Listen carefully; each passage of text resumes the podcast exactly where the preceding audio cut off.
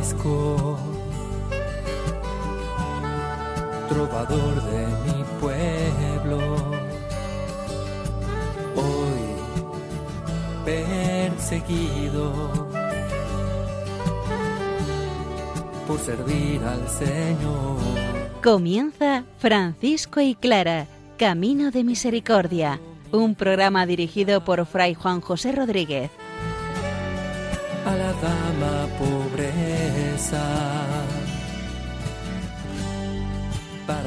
Poder estar más cerca de Dios. Yo, Clara, Un saludo fraterno de paz y bien, hermanos.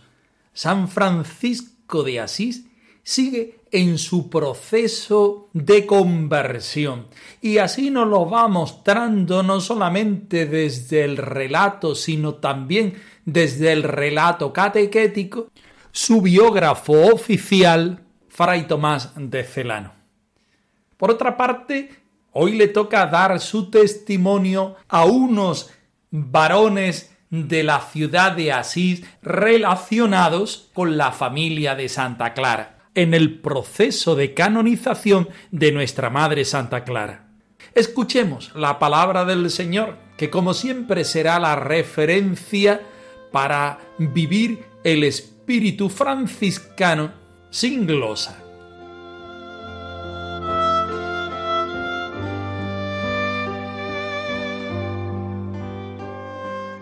Del Evangelio de San Lucas. Un hombre distinguido le preguntó, Maestro bueno, ¿qué tengo que hacer para heredar la vida eterna? Jesús le contestó, ¿por qué me llamas bueno? El único bueno es Dios. Sabe los mandamientos. No cometerás adulterio, no matarás, no robarás, no levantarás falsos testimonios, honra a tu padre y a tu madre. Él dijo, todo eso lo he guardado desde mi juventud. Al oír esto Jesús le dijo, aún te queda una cosa por hacer. Vende todo lo que tienes, dáselo a los pobres y tendrás un tesoro en el cielo. Después, ven y sígueme.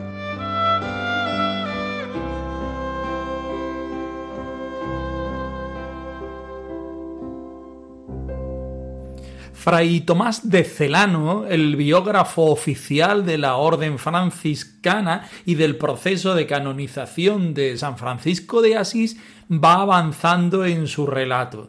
No quiere hacer una historia, sino quiere hacernos una catequesis en la cual se vaya adelantando a los acontecimientos del momento para mejor enseñarnos y hacernos reflexionar acerca de la vida de San Francisco, particularmente en estos momentos de su conversión. Vamos a escuchar este versículo número 7 en el que ya se va hablando de esponsalidad de San Francisco. ¿Con quién? Lo sabremos dentro de muy poco. Escuchemos el texto. Un joven se acercó a Jesús que sonreía, un joven que quería ser mejor. Quiero hacer tu voluntad y no sé qué hacer, Señor,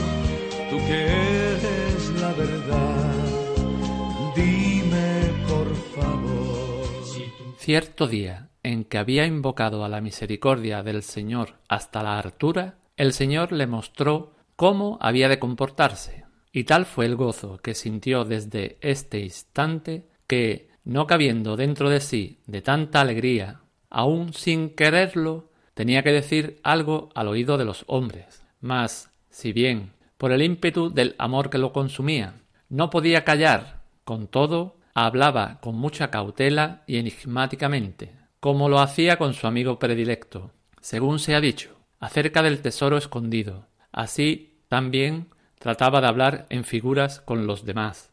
Aseguraba que no quería marchar a la puya y prometía llevar a cabo nobles y grandes gestas en su propia patria. Quienes le oían pensaba que trataba de tomar esposa, y por eso le preguntaban ¿Pretendes casarte, Francisco? A lo que él respondía Me desposaré con una mujer la más noble y bella que jamás hayáis visto, y que superará a todas por su estampa, y que entre todas descollará por su sabiduría.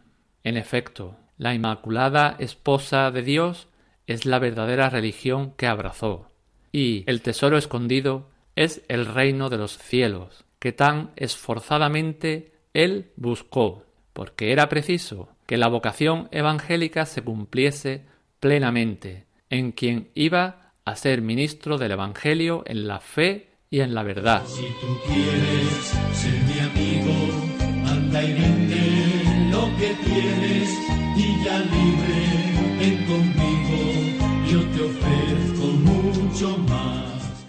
Partimos como es habitual de la palabra de Dios, del Evangelio de San Lucas, en el capítulo 18, conocido este relato como el joven rico o el dignatario rico.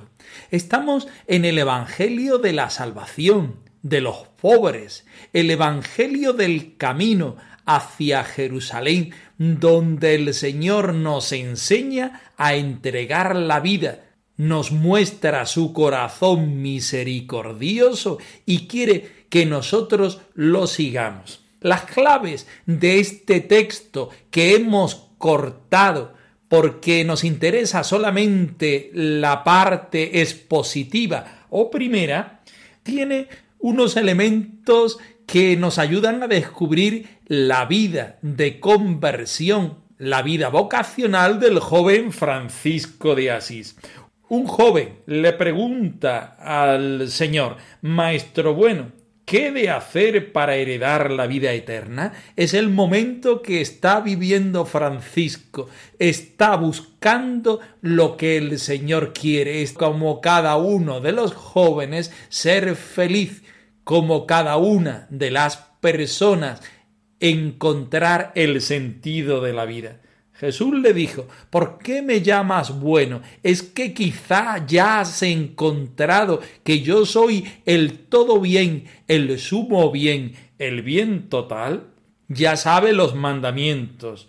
No cometerás adulterio, no matarás, no robarás, no darás falso testimonio, honra a tu padre y a tu madre. Se encuentra todavía aún en la ley de Moisés todo lo que nos propone el Antiguo Testamento. Este joven está buscando el sentido y el mismo Jesús le manda cumplir la ley mosaica. Al oír esto, el joven le dice, he vivido esto desde la juventud. Segunda clave, Jesús lo mira con cariño, Jesús lo mira con misericordia. Y entonces es cuando le propone el reto del mandamiento del amor, vivir desde la perspectiva del Nuevo Testamento, convertir los mandamientos de la ley de Dios en el único mandamiento importante de la vida del cristiano, amar con toda la mente, con toda el alma, con todo el corazón, con toda la vida. Y ahí cortamos el texto, porque bien sabemos que la historia de este joven termina negativamente. Sin embargo, la historia de Francisco de Asís termina positivamente. Busco respuesta en el mundo, en las pasiones del cuerpo. Solo es tiempo perdido y me falta el amor. Mi corazón necesita de fe, pero mi mente no puede creer. Cuando te busco, Señor, guíame. Te necesito y necesito saber cómo pedirte que vengas a mí, cómo invitarte a que mores en mí ¿Dónde estás, Señor? Dime dónde estás, Señor. Mi pequeñez no puede contener la inmensidad de tu gloria y poder. ¿Dónde estás, Señor? dime dónde estás, Señor. Y nos vamos directamente a trabajar el texto. Sabíamos que el joven Francisco buscaba lugares apartados y momentos en el día en el cual se encontraba consigo mismo y con el Señor. Cierto día en que había invocado la misericordia del Señor hasta la altura. San Francisco se prepara a encontrarse con el Señor. Quiere saber cuál es la voluntad del Señor. Y el Señor le mostró cómo había de comportarse.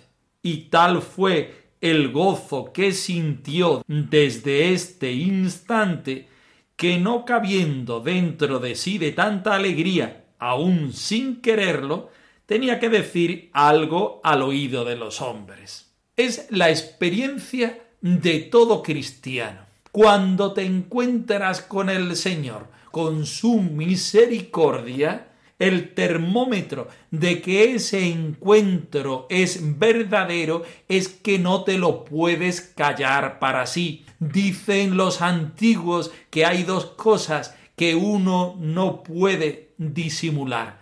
Una el dinero y otra el amor. Nos encontramos con las dos tendencias que había tenido San Francisco en su vida al principio. Aquel deseo de la vanidad aquel deseo de medrar en los caminos del mundo y por otra parte está empezando a sentir la misericordia, el consuelo, la conversión y la vocación que el Señor siembra en su corazón.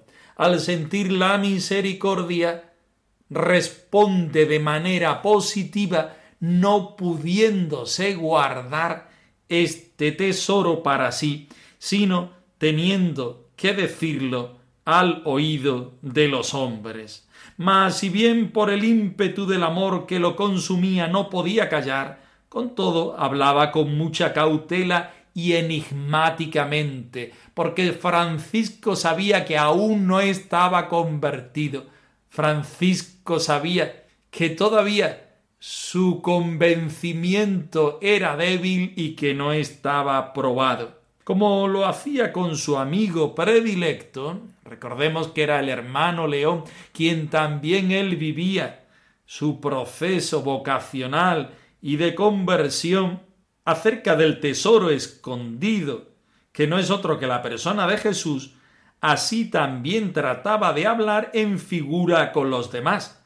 Aseguraba que no quería marchar a la pula, es decir, no quería retomar los caminos anteriores y prometía llevar a cabo nobles y grandes gestas en su propia patria. San Francisco busca, se encuentra con el Señor, se encuentra consigo mismo y coteja con aquel que el Señor le regala para ir descubriendo su rostro.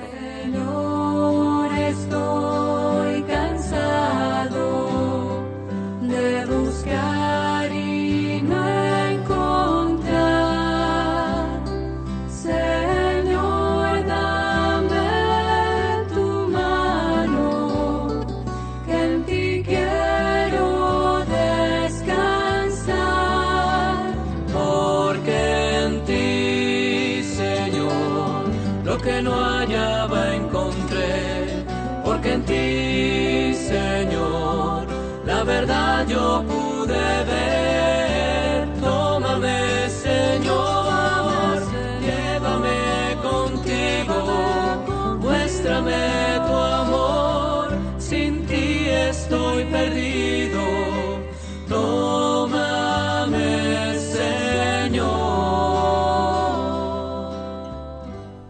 El joven Francisco vivía su proceso de conversión, su proceso vocacional, de tal forma que los que lo oían pensaban que trataba de tomar esposa y por eso le preguntaba ¿Pretendes casarte, Francisco? A lo que él respondía Me desposaré con una mujer, la más noble y bella que jamás hayáis visto y que superará a todas por su estampa y que entre todas descollará por su sabiduría.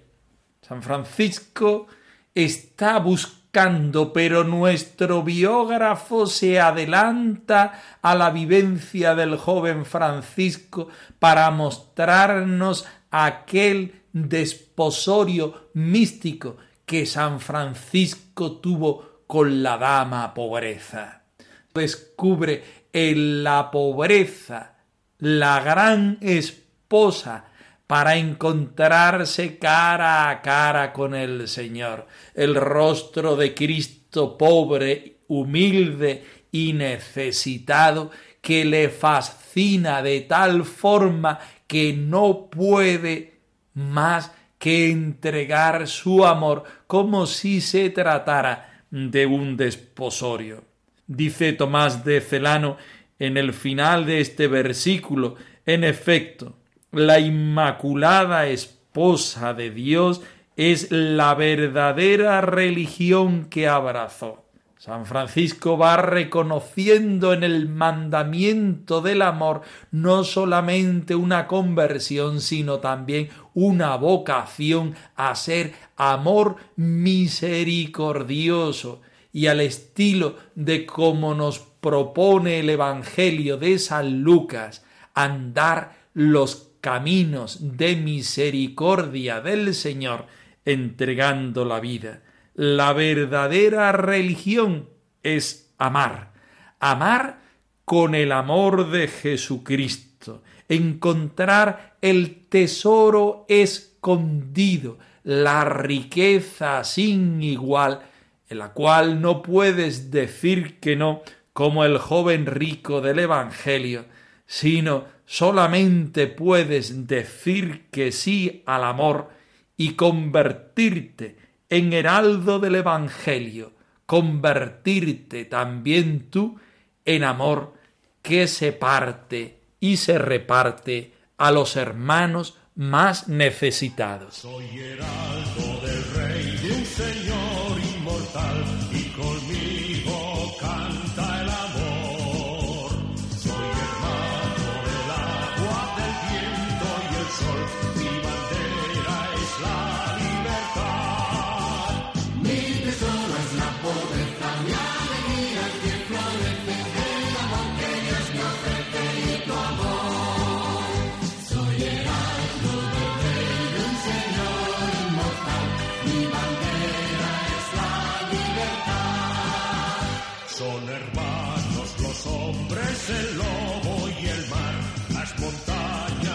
Montañas y el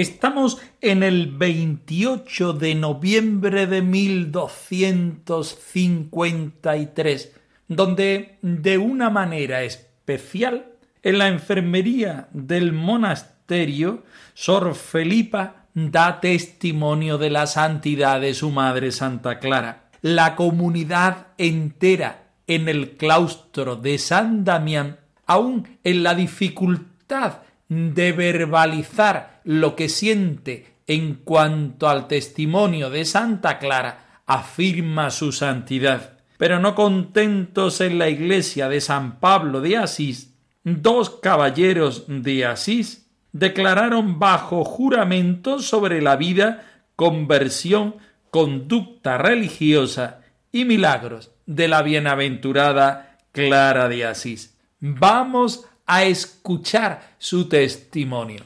Clara, sentiste la llamada del Señor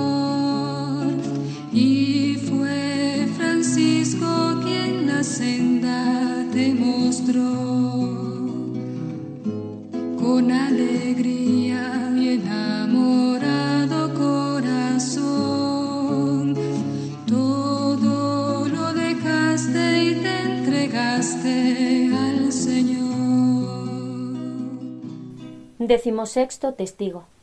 Aquel mismo día, en la iglesia de San Pablo de Asís, ante el venerable padre señor obispo de Espoleto, estando también presentes Andriolo de Bartolo, Vianelo de Bienvenido Lucchese y otros, Meser Ugolino de Pedro Girardone, caballero de Asís, declaró bajo juramento sobre la vida, conversión, conducta religiosa y milagros que se dicen hechos por los méritos de Madonna Clara de santa memoria, y dijo que Santa Clara fue de familia nobilísima de Asís, ya que su abuelo fue mesero Freduccio de Bernardino, y de este Ofreduccio fue hijo Meser Favarone, padre de Santa Clara.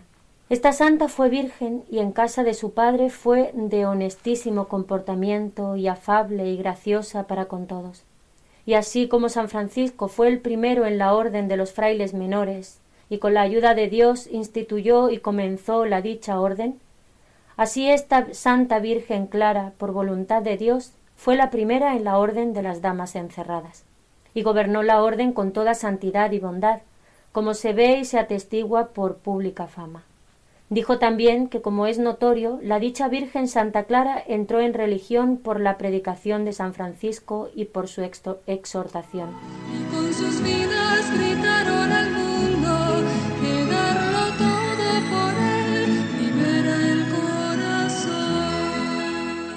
Estos benditos ciudadanos de la ciudad de Asís, emparentados con la bienaventurada Clara de Asís dan testimonio de la santidad de Clara en un camino determinado.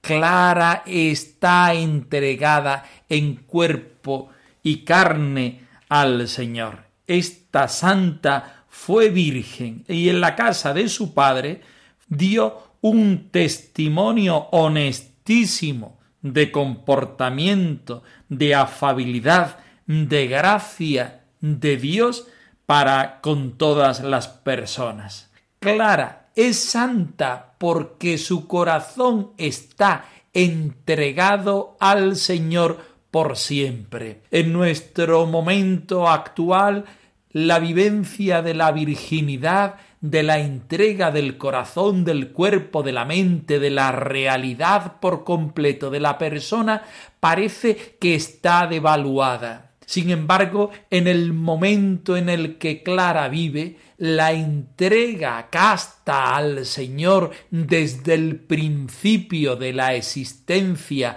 hasta el final tiene una importancia crucial para la vida de la persona para la vida de la Iglesia, para la vida del pueblo.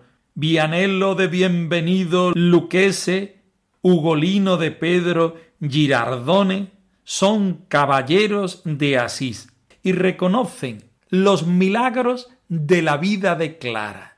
Reconocen que el Señor estuvo grande con ella en algunos momentos en el que ella fue capaz de hacer los signos que el mismo Señor hace. Pero todavía reconocen la valía personal de Clara y la llamada a la santidad propuesta por el mismo Jesucristo en la respuesta oculta, callada, perseverante que supone vivir con el corazón, el cuerpo y la mente entregados totalmente al Señor. Dijo también que como es notorio la dicha Virgen Santa Clara, reforzando este aspecto, entró en religión por la predicación de San Francisco y por su exhortación.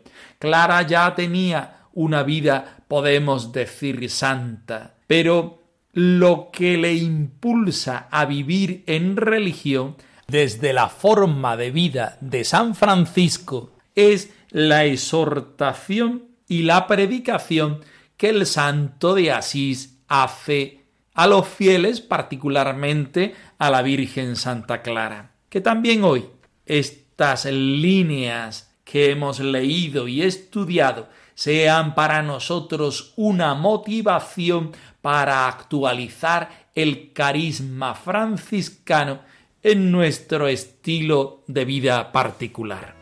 ¿Quieres compartir conmigo la pobreza del pesebre, la pureza virginal y la obediencia de la cruz?